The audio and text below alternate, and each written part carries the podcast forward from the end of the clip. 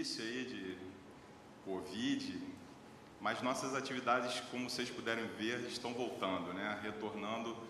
E eu garanto para vocês que isso é, é, muito necessário no nosso meio. A, a gente voltar a se unir, a gente voltar a estar junto, interligados cada vez mais. Isso é igreja. Amém? Eu queria convidar a nossa pregadora da manhã, é, irmã Adelaide, vai trazer uma palavra para gente. E eu sei que Deus já falou com ela, Deus tem falado com ela.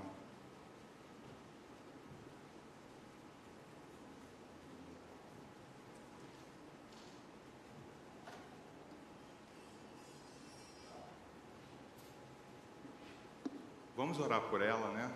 E por nós também. Pai, nós te agradecemos, Senhor, pela nossa irmã, pela vida dela, Senhor, pela disponibilidade dela. Senhor, nós te pedimos que o Senhor continue falando nesse momento a ela, naquilo que for necessário em complementação, e que as palavras que saiam de sua boca sejam espírito e vida no nosso meio, no nosso ambiente, que esse ambiente seja transformado a partir da tua palavra nessa manhã, Pai. Abra os nossos corações, Senhor, nos dê ânimo nessa manhã, que nós possamos estar cheios, Senhor, e repletos para ouvir aquilo que o Senhor tem a nos dizer. E que essas palavras sejam fixadas em nosso coração para sempre, Pai. Em nome de Jesus que te oramos. Amém. Shalom a todos. Se vocês virem a saia tremendo, a voz trêmula, não se preocupem. Esse é temor do Senhor, porque não é fácil estar aqui não. Estava com muita saudade dos irmãos. Eu tenho estado pouco aqui, né? Tenho viajado muito para casa da minha filha. Ela precisando de mim. Mas graças a Deus estamos retornando. E aprove a Deus me usar como instrumento dele nesta manhã. E uma coisa que eu fiquei muito impactada é porque Deus ele é tão tremendo.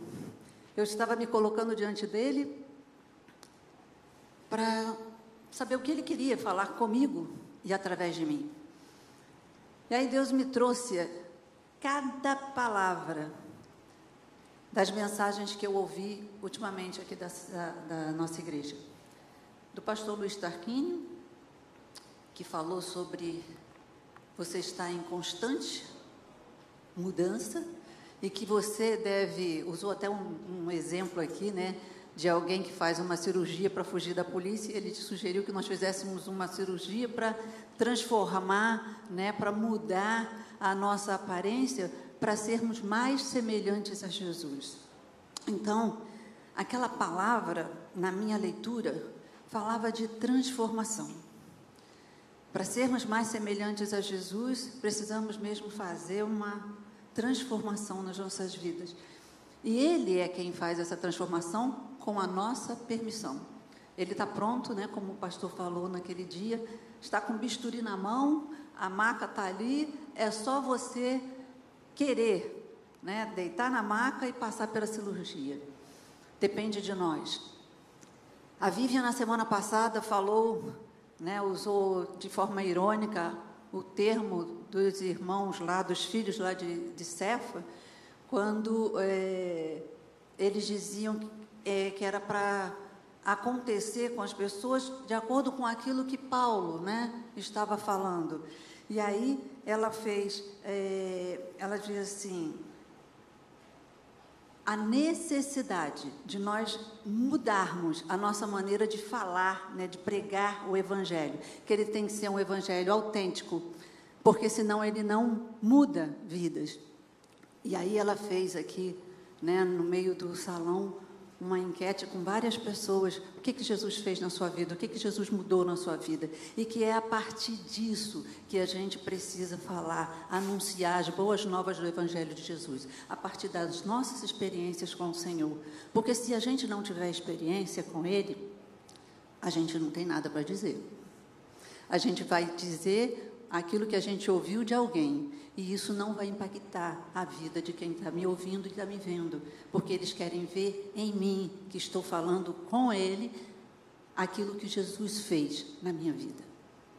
Então, transformação tem sido uma tônica na maior parte das mensagens que eu tenho ouvido pela internet, ou lendo alguma devocional. E eu vejo então o cuidado que Deus está tendo o zelo dele em nos confrontar com a nossa situação espiritual frente à iminente volta de Jesus. E adivinhe sobre o que o Senhor falou comigo toda essa semana? Transformação. E adivinhe que personagem bíblico ele me trouxe para ser exemplo para as nossas vidas nesta manhã. Ninguém arrisca? Vou dar uma dica. Ele se colocou no sinédrio e falou de Jesus com todo o poder, com toda a autoridade, com toda a unção. Quem vocês acham que é? Todo mundo ia pensar em Paulo. Vou dar outra dica. Ele negou Jesus três vezes. Mas alguma coisa aconteceu entre a negação de Pedro e a subida dele lá, naquele sinédrio, para falar de Jesus com toda a unção e toda a autoridade. A vida dele foi transformada. Como é que isso aconteceu? Bom, eu separei aqui alguns textos bíblicos, eu gostaria que pudesse ser projetado, se está pronto aí, senão a gente vai abrir a palavra de Deus para ler. A gente costuma lembrar sempre dos pontos que são negativos na vida, tanto desse apóstolo quanto nas, nas nossas próprias vidas, né? Quem é fulano? Ah, aquela pessoa aqui. Aí não tem uma, um aspecto que seja positivo. Aí lembrar, então você, eu, nós somos ex-prostitutas, ex-homossexuais, ex-ladrões, ex, as pessoas não olham para aquilo que nós somos, mas para aquilo que nós fomos, não é? Então, não é diferente com aquele, aquilo que a gente viu aqui agora. Quando falou de que ele estava no Sinédrio, falando com todo poder e autoridade, a gente se remeteu logo a Paulo. Mas Pedro foi essa pessoa que no dia de Pentecostes foi lá no Sinédrio e falou com todo esse poder e autoridade a respeito de Jesus. Então vamos é, ler os textos que eu separei ali. Lucas 22, 31 e 32 é o primeiro texto, que diz assim: Disse também o Senhor, Simão, Simão, eis que Satanás vos pediu para vos circundar como trigo, mas eu roguei por ti para que a tua fé não desfaleça, e tu, quando te converteres, confirma teus irmãos. E eu quero ler ainda o 33. E ele lhe disse: Senhor, estou pronto a ir contigo até a prisão e a morte.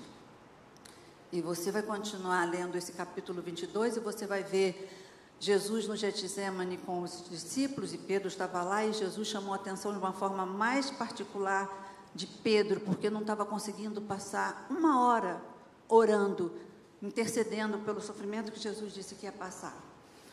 Depois a gente vai ver Pedro lá no palácio negando Jesus, como Jesus tinha prevenido a ele que ele faria.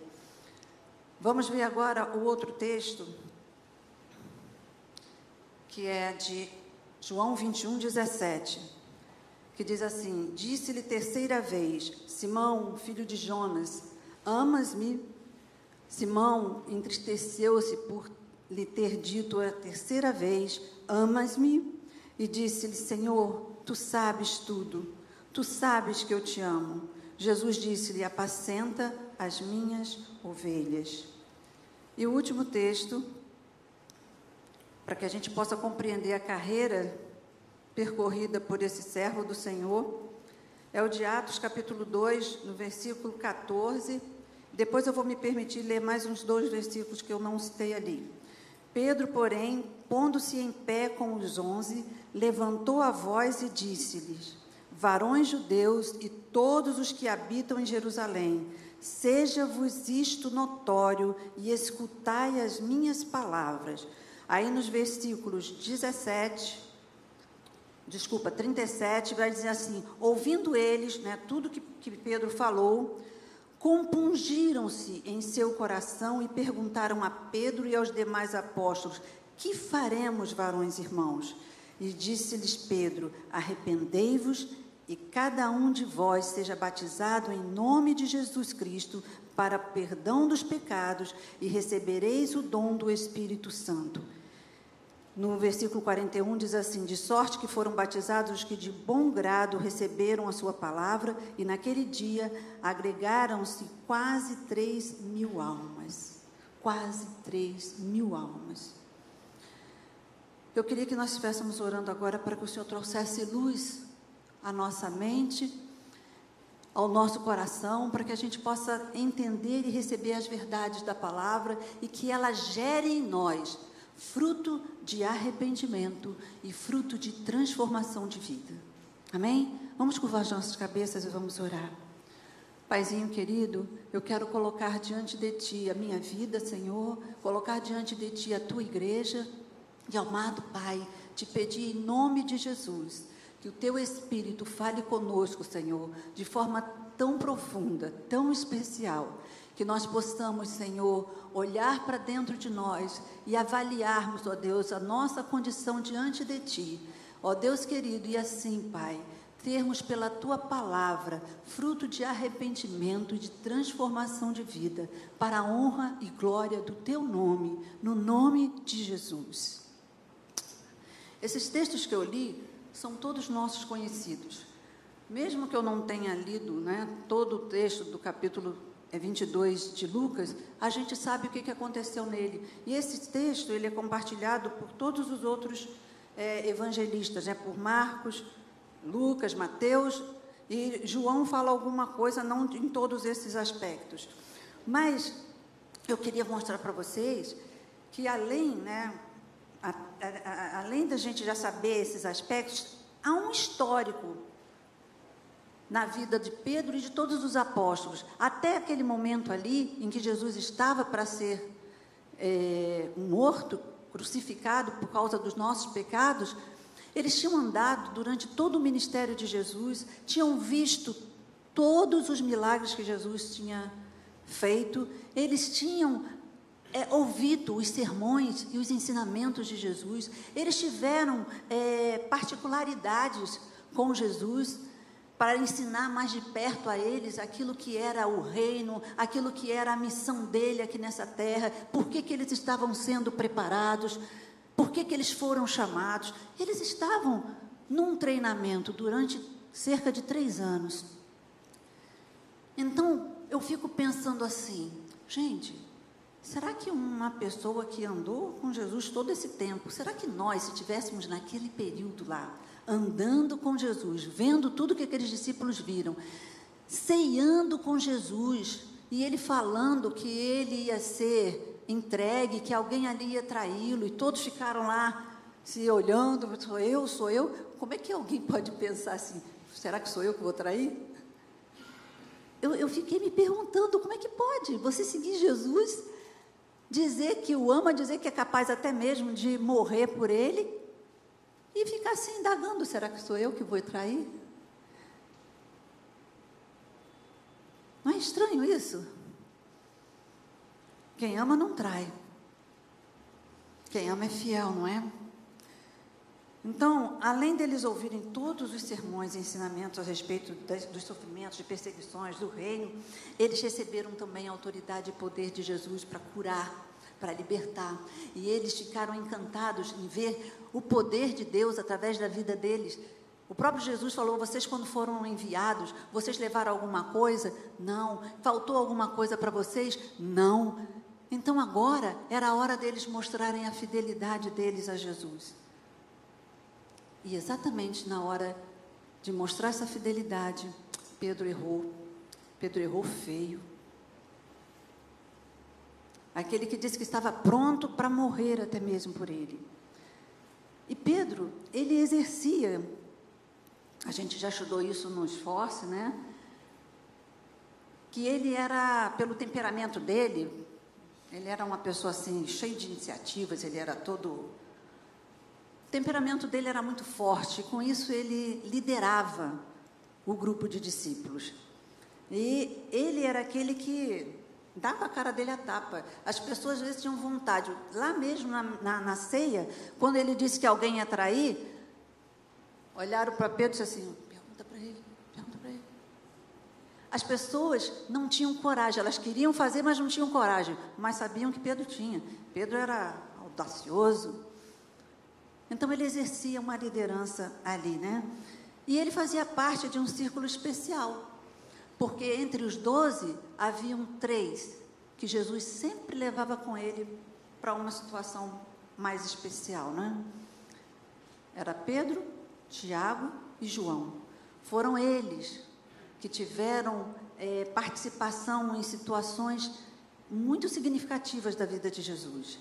Quando Jesus foi curar a filha de Jairo, Jesus separou esses para estarem com ele lá. No monte, lá na transfiguração, Jesus separou esses para estarem com ele lá. Jesus também no Getsemane levou esses para estarem em oração com ele lá. Então Pedro tinha é, esse privilégio de fazer parte desse grupo seleto do Senhor e, e, e de ter um temperamento que favorecia a liderança dele no meio do grupo. Nesses capítulos é, que eu li aí, né, é, Pedro tinha, a gente viu que ele tinha na mente dele a certeza plena e absoluta de que ele estava pronto para seguir a Jesus de forma incondicional, que ele estava pronto até mesmo para morrer para Jesus. Ele pensava isso. Ele não estava mentindo, não, ele estava sendo sincero. E eu acho que muitos de nós aqui, na nossa sinceridade do íntimo, já fizemos tantas promessas ao Senhor, já dissemos tanto para Ele, Senhor, eu vou fazer isso, Senhor, de hoje em diante. A semana passada, também, enquanto a Bíblia, a Vívia pregava, é, ela falou da importância de você estar em contato todo o tempo com a palavra. E eu lembro que o nosso irmão citou alguém, né, de que tinha dito que não podia ler a Bíblia, você não podia, você tinha que ler no mínimo três a quatro dias na semana a Bíblia, né? E ela disse assim, muito pouco, muito pouco mesmo. Você come quantas vezes por dia?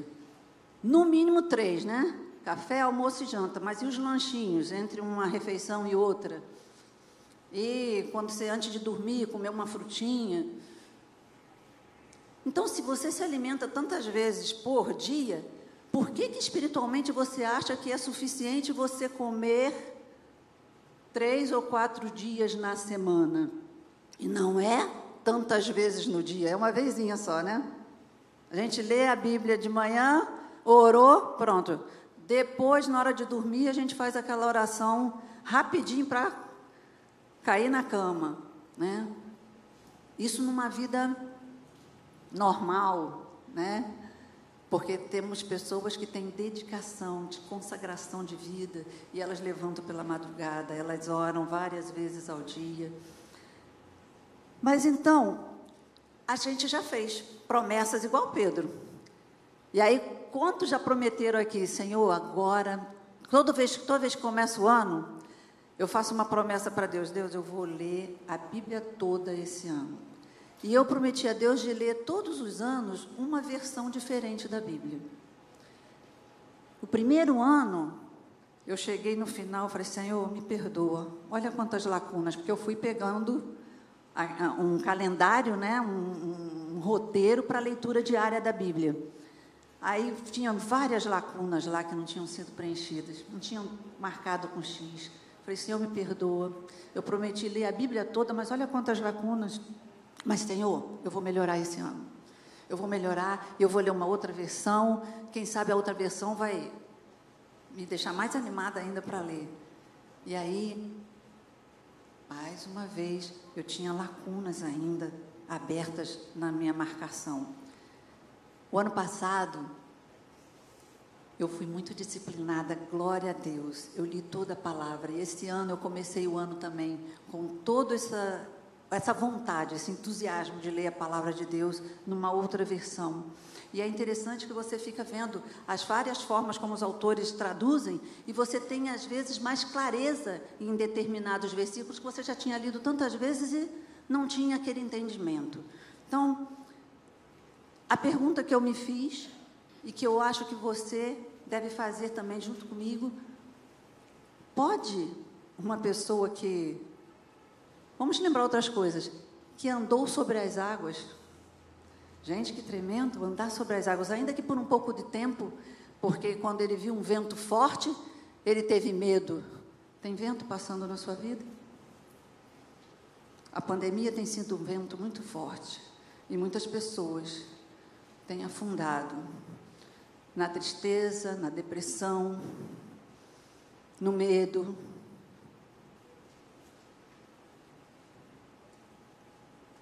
Ele participou de muitos milagres. Você já viu milagres de Deus na sua vida? Eu já vi muitos na minha vida. O Senhor já me curou de tantas coisas e continua fazendo isso.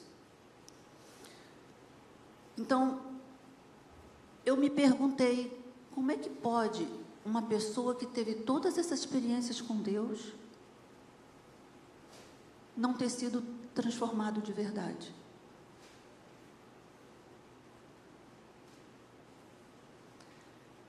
Mas esses textos que nós lemos, principalmente o de Lucas, nos traz algumas reflexões sobre como nós podemos avaliar a nossa vida usando a vida de Pedro.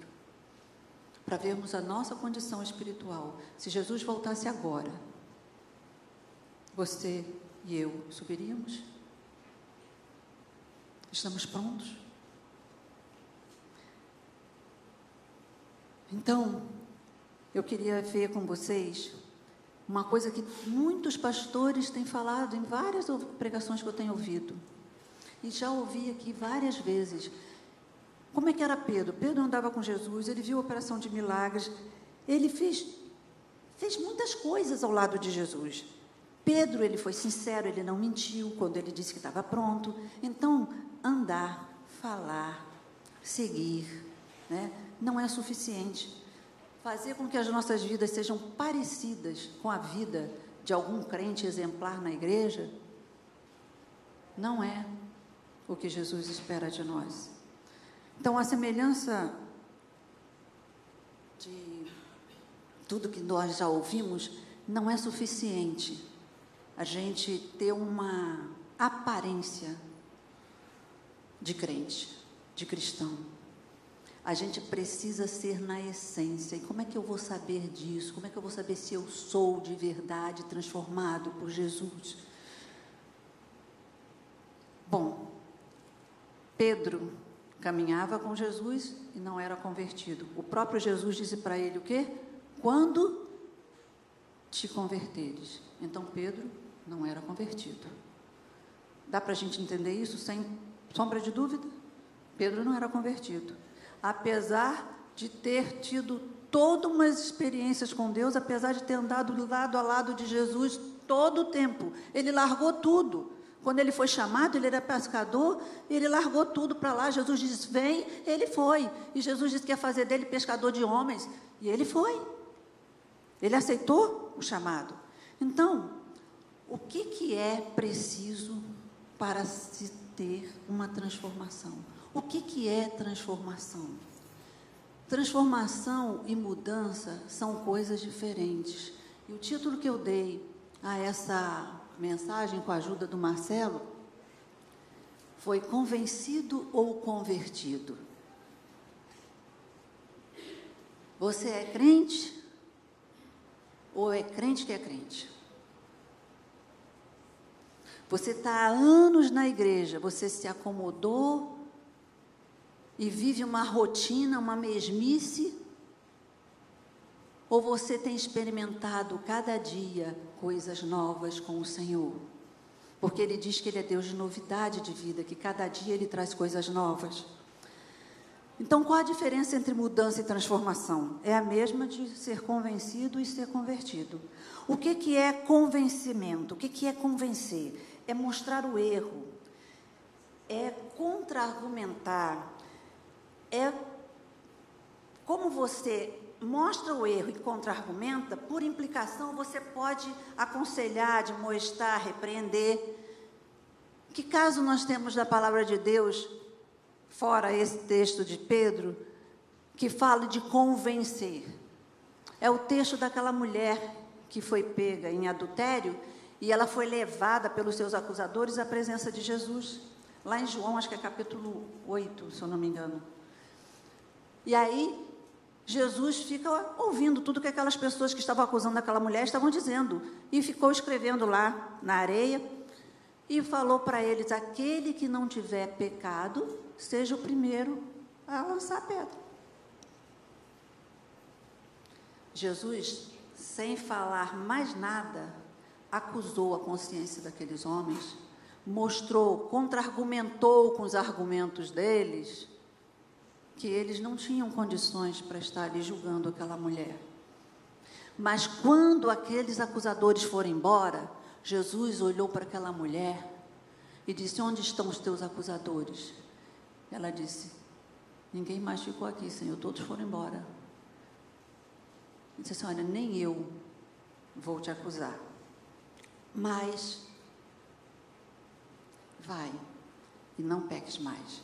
Jesus fez com que ela sentisse que sim, ela estava vivendo uma vida que não agradava a Deus. Era uma vida sim de pecado, mas Jesus não precisou falar isso. A consciência dela já acusava. Os seus acusadores já tinham feito isso. Mas Jesus pôde dizer com toda a autoridade para ela: vai e não peques mais. Isso é convencer você do seu erro e aconselhar você a seguir um caminho diferente. Mas a escolha é sua. A Bíblia não fala mais se aquela mulher abandonou aquele estilo de vida, não, não há mais registro daquela mulher. Mas ela recebeu uma direção, ela recebeu uma orientação de quem tinha autoridade para dizer para ela: vai e não peques mais. Agora, o que, que é converter. Converter é reverter, é trocar, é retornar, é trazer de volta. É o que Jesus veio fazer. Ele veio, como nosso irmão mais velho, nos levar de volta para a casa do Pai. Deus tinha feito para o homem o Éden, o paraíso, e lá ele se encontrava com o homem todos os dias. Mas o homem pecou e ele teve que sair de casa. Ele teve que sair do paraíso. Mas Deus não deixou o homem fora de casa simplesmente.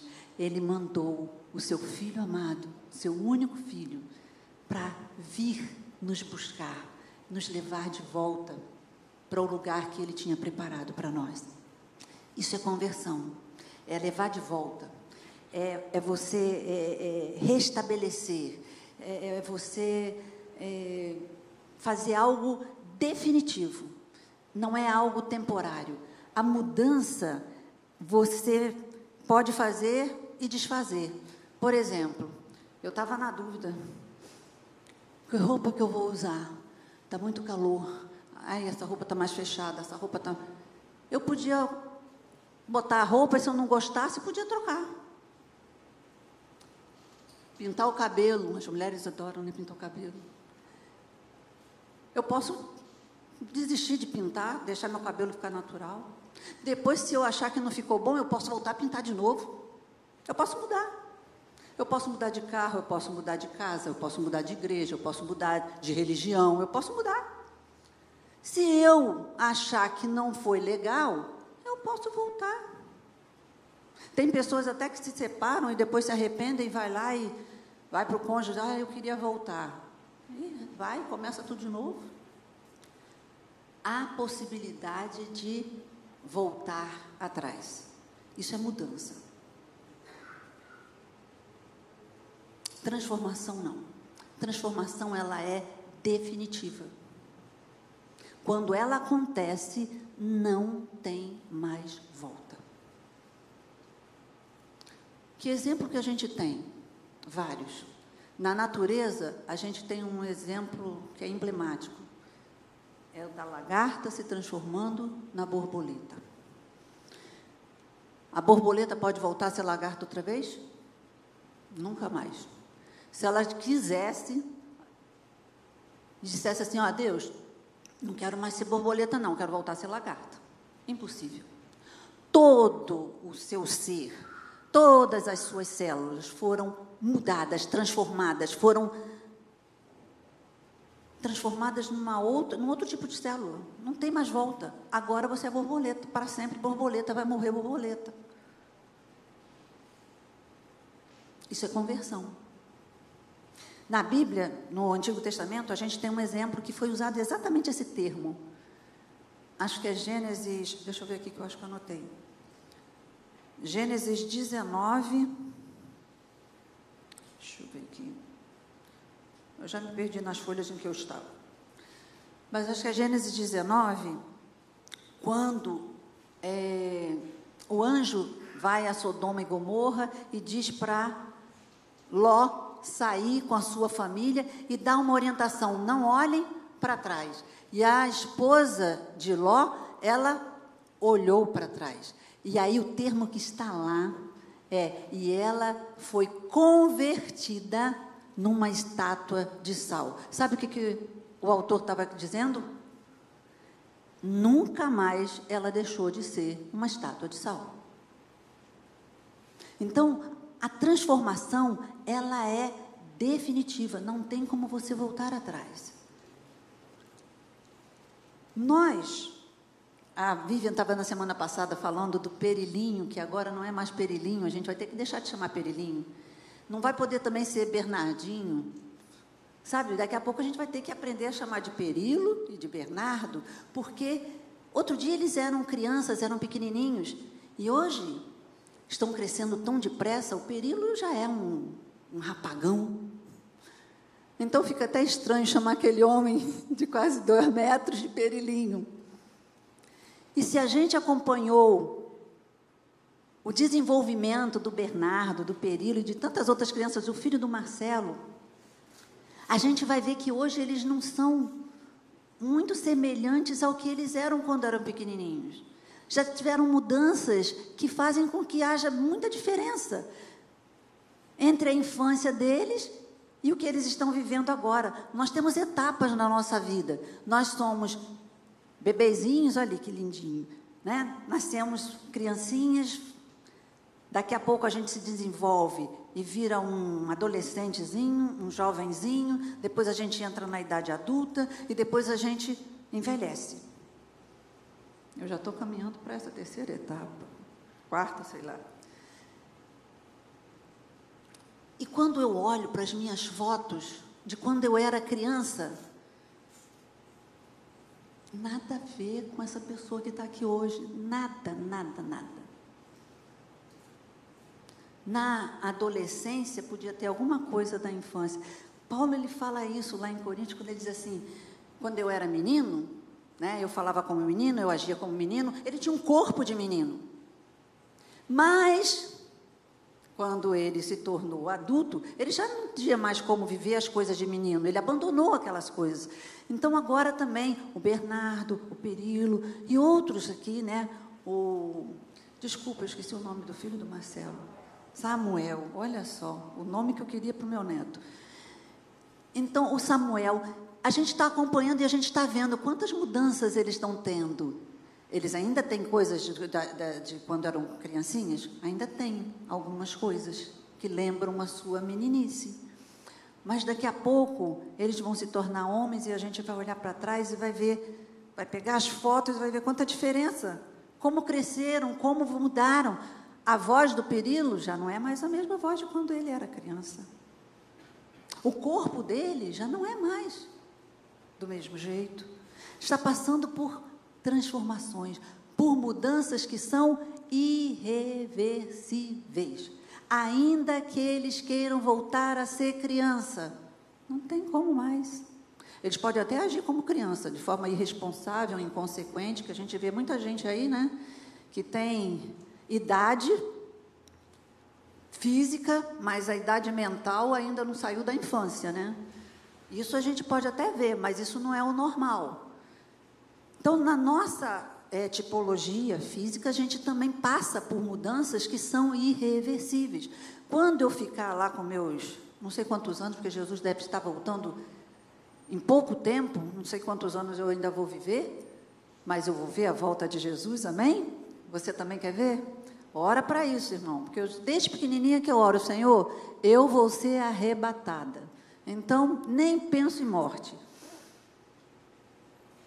Mas quando eu estiver mais velha, se eu quiser voltar a ser mais jovem, eu posso até fazer cirurgia plástica, posso fazer uma. Tenho uma série de recursos, mas eu não vou ser mais a mesma coisa, não vou ser mais daquele mesmo jeito, não tem mais, é irreversível. Então, isso, gente, é transformação, é metamorfose. E é isso que Deus espera nas nossas vidas espirituais. Então, a nossa conversão ela é um processo contínuo, assim como a gente nasce, né, um bebezinho, cresce, fica jovenzinho, adulto, envelhece. A conversão a transformação é um processo que começou no dia em que você tomou a decisão de seguir a Jesus. Mas cada dia ele vai mostrando aspectos da sua vida que precisam ser transformados, não mudados, mas transformados. Porque mudar, eu já falei, a gente pode mudar e voltar atrás. Mas quando você é transformado, nem passa pela sua cabeça voltar atrás. Quando você tem realmente um encontro com Jesus, quando Ele realmente se torna Senhor da sua vida, não passa mais pela sua mente voltar atrás.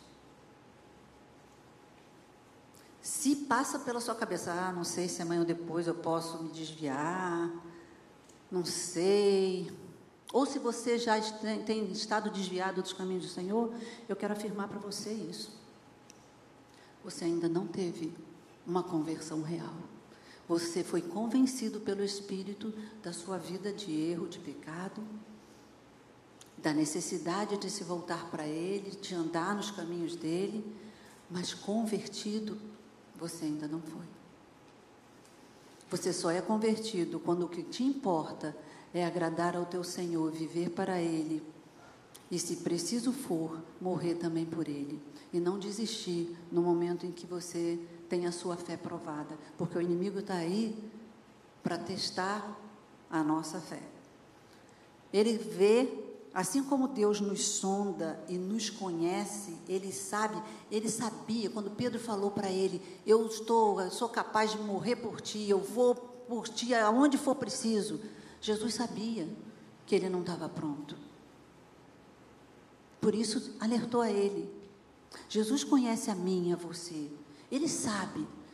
E nós podemos nos colocar diante dele para que ele nos mostre como nós temos sido, como a nossa vida espiritual está diante dele. E aí ele vai nos mostrar e ele vai nos levar a esse processo completo. Lá em Filipenses, Paulo fala assim: aquele que começou a boa obra em vós, ele vai completar até o dia de Cristo Jesus. Então, Deus quer foi o que o pastor Tarquínio falou. Ele está com bisturi ali na mão e a maca está ali. É só você concordar em ser transformado, porque isso ele quer. Ele quer transformar você e tornar você mais semelhante a Jesus. Então, alguém já disse é, que os cristãos, eles não são criaturas terrenas tentando chegar ao céu. Na realidade, eles são pessoas que foram convertidas, elas passam a ser criaturas celestiais morando aqui na terra. Assim como Jesus disse: Eu não sou do mundo, como eles também do mundo não são.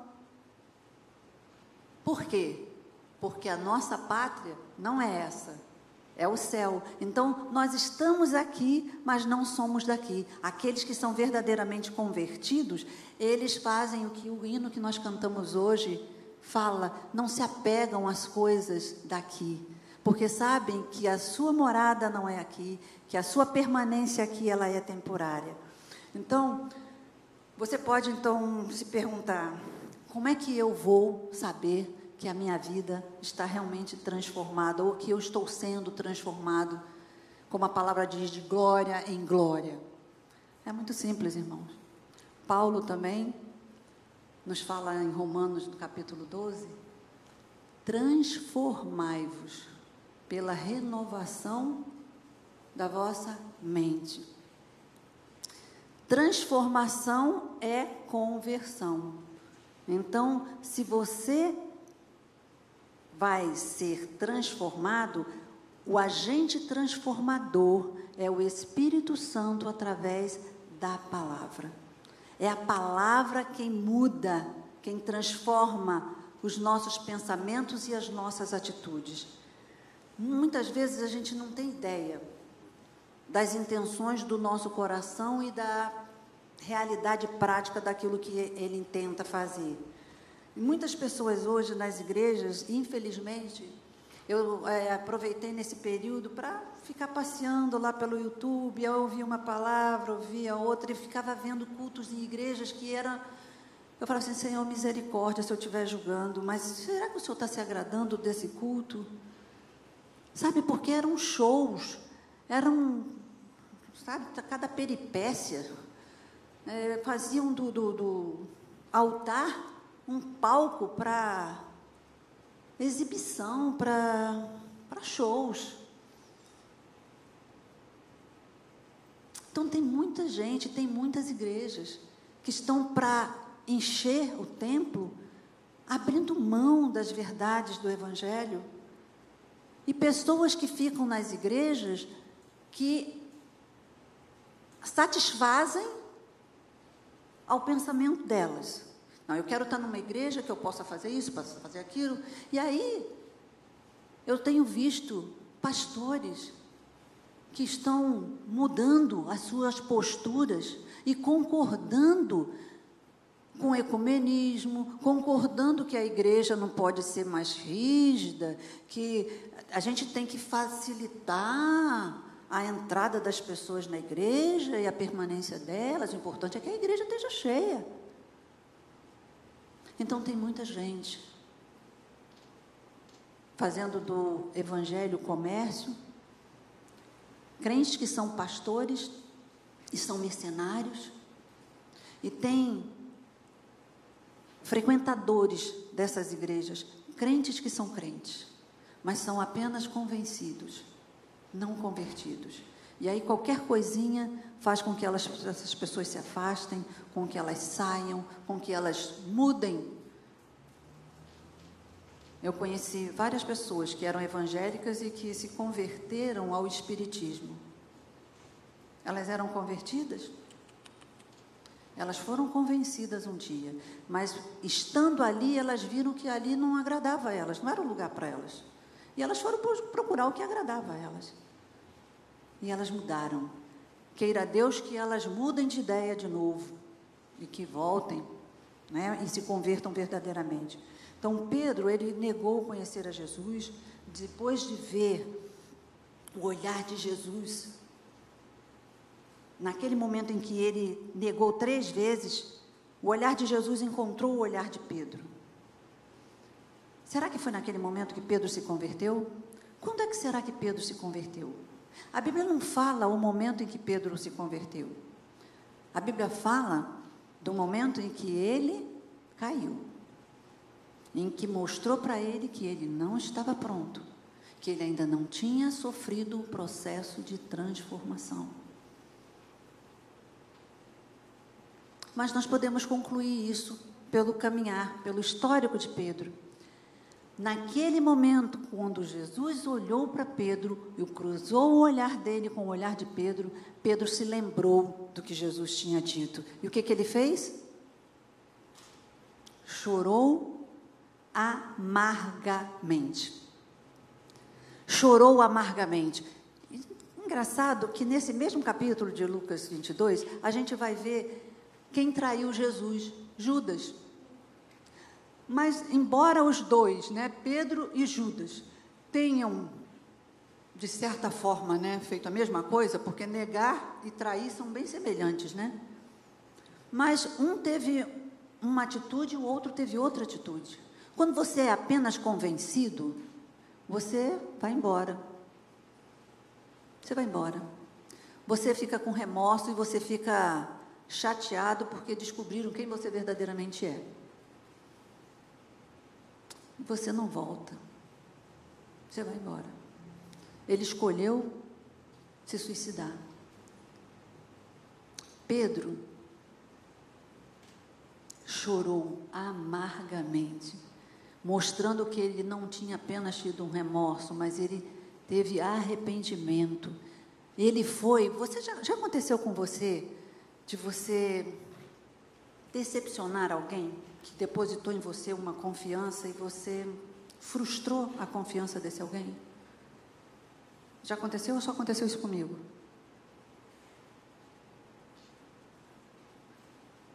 Eu já frustrei a confiança. Eu não dei conta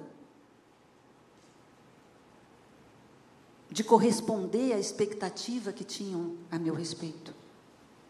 E sabe qual foi a minha atitude? Eu fiquei muito triste. Eu fiquei muito decepcionada comigo mesma. E eu fiquei muito envergonhada. Eu não sabia como eu ia olhar para a pessoa outra vez. E foi assim que Pedro ficou. Sabe o que, que Pedro fez? Voltou para a vida antiga dele, de pescar. E como ele exercia liderança entre os discípulos, ele arrastou uma meia dúzia com ele e foram para a praia pescar. E aí é o texto de João, capítulo 21, que nós lemos apenas o confronto de Jesus com Pedro. E eu li apenas o terceiro questionamento de Jesus a Pedro. Mas tem todo o contexto em que Jesus aparece ali ressurreto e ele faz uma fogueira na praia Interessante que foi diante de uma fogueira que Pedro negou Jesus. Ele estava lá sentado diante da fogueira, lá se aquecendo, e uma das empregadas lá do palácio falou assim: ah, você é um dos que estava com ele. Não, não, não, não, não, você está enganada, não sou eu não. Três vezes aconteceu isso e três vezes ele disse que não.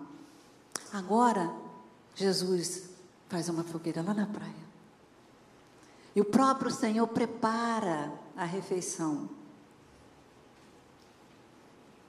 E aí vem os discípulos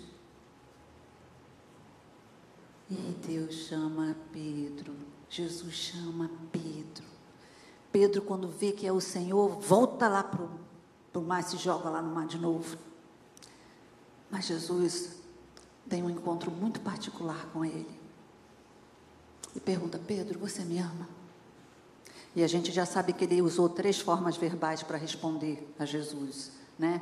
O amor ágape, o amor filéu e o amor Qual é o outro amor? Eros. Ele respondeu filéu e ágape. Até que na terceira vez, Jesus olha para ele e ele naquele momento ele reconhece que ele está sendo transformado por aquele olhar e por aquela palavra. Por que, que eu sei que foi ali naquele momento? Porque eu vou ver um Pedro diferente dali para frente. A promessa de Pentecostes se cumpriu. Todos receberam. Todos foram batizados. E quem é que se levanta? Estavam ali doze, porque já tinham escolhido outro discípulo no lugar de Judas. Estava ali. E quem é que se levanta? Com autoridade, cheio de unção, e começa a falar do que Jesus fez na vida dele, do que Jesus faria na vida daqueles que estavam ali ouvindo. E aí a gente, eu, eu estendi os versículos para que a gente pudesse ver que as pessoas ficaram interessadas. Elas, ele fez o que a Vívia estava falando, ele falou daquilo que ele tinha experimentado. E aquilo impactou aqueles que estavam ouvindo, e houve conversão de vidas. Quase 3 mil almas foram acrescentadas naquela, naquela manhã ou tarde. E aí, duas coisas é, se completam, qual é o termo que eu posso se cumprem na vida de Pedro. Lá em Lucas 22, o Senhor disse para ele: Quando te converteres, você vai e confirma os teus irmãos. Já em João 21, lá no versículo que nós lemos, ele disse assim: Então apacenta as minhas ovelhas. O que, que é confirmar os irmãos?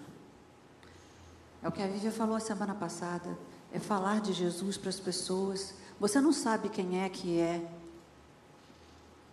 O Senhor já sabe quantos vão ser salvos, quem vai recebê-lo como Senhor Salvador, mas eu e você não sabemos. Então nós precisamos pregar.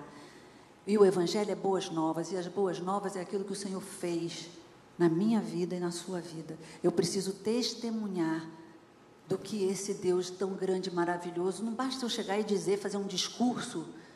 Deus é bom, Deus é grande, Deus é maravilhoso. Por que, que você sabe que Deus é grande e maravilhoso? Porque Ele fez na minha vida coisas grandes e maravilhosas. Por que, que eu sei que Ele é fiel? Porque eu tenho visto a fidelidade dele na minha vida. Então eu preciso falar daquilo que eu tenho visto e daquilo que eu tenho experimentado. E isso vai mostrar às pessoas que esse Deus é real e verdadeiro, isso vai impactar a vida delas, elas vão querer esse Jesus que nós temos. Vai ser fácil falar de Jesus, eu não vou ter dificuldade. Agora, se eu sou apenas convencido, aí eu vou ficar como os filhos lá de Stefan. Eu vou falar daquilo que eu tenho ouvido, mas eu não tenho vivido, e o impacto não vai ser. Então, eu queria encerrar esse, essa reflexão com os irmãos, mostrando como foi essa conversão. Foi lá, naquele dia, naquele encontro, lá também diante de uma fogueira, aonde ele teve a certeza de que a vida dele estava sendo transformada. E a gente pode ver isso no dia de Pentecostes e mais adiante, já no final da vida de Pedro, ele escreveu duas cartas. Essas duas cartas eram dirigidas aos crentes, fortalecendo os crentes, porque eles estavam passando por grande tribulação. Ele então estava confortando, ele estava animando, ele estava falando que o Deus, ele é grande em perdoar e que ele apaga os nossos pecados, porque ele sabia que os dele tinham sido apagados. Então agora ele podia também apacentar as ovelhas do Senhor. Então, gente, olha, para eu pregar e para eu cuidar de vidas, eu preciso também ser convertido, porque só convencido eu não consigo fazer isso não. Aquele que foi chamado, ele não pode desanimar e nem deve olhar para suas fraquezas, mas olhar firmemente para o autor e consumador da sua fé. Porque aquele que começou a boa obra, ele quer completar, e ele vai completar, se você permitir. Que nós possamos ser transformados verdadeiramente que nós possamos ter a semente da palavra de Deus nesta manhã, gerando em nós frutos de arrependimento e de transformação. Amém?